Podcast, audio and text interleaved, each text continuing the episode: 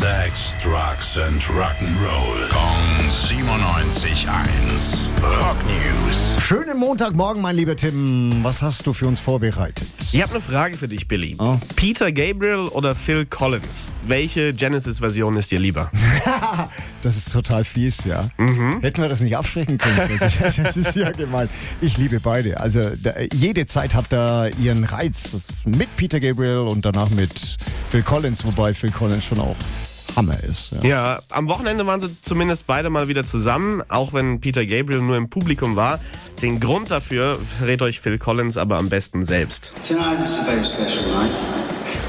It's the last stop of our tour, and it's the last show. Boah, da kriegt man echt eine Gänsehaut. Boah, war das wirklich die letzte Show von Genesis? Ja, wirklich das letzte Konzert auf ihrer The Last Domino Tour in London. Und äh, dass danach nochmal was passiert, ist auch wirklich nur schwer vorstellbar. Denn wenn man sich Phil Collins anschaut, merkt man ihm die angeschlagene Gesundheit schon ziemlich an. Ja, leider, das habe ich mir auch schon gedacht. Deshalb saß ja auch sein Sohn am Schlagzeug. Ja. Ja, ein Witz zum Abschied hat er sich aber natürlich nicht nehmen lassen und hat äh, gemunkelt, naja, jetzt müssen wir uns wohl alle richtige Jobs suchen. Dankeschön, Tim. Rock News. Sex, Drugs and Rock'n'Roll. Kong 97.1. Frankens Classic Rocksender.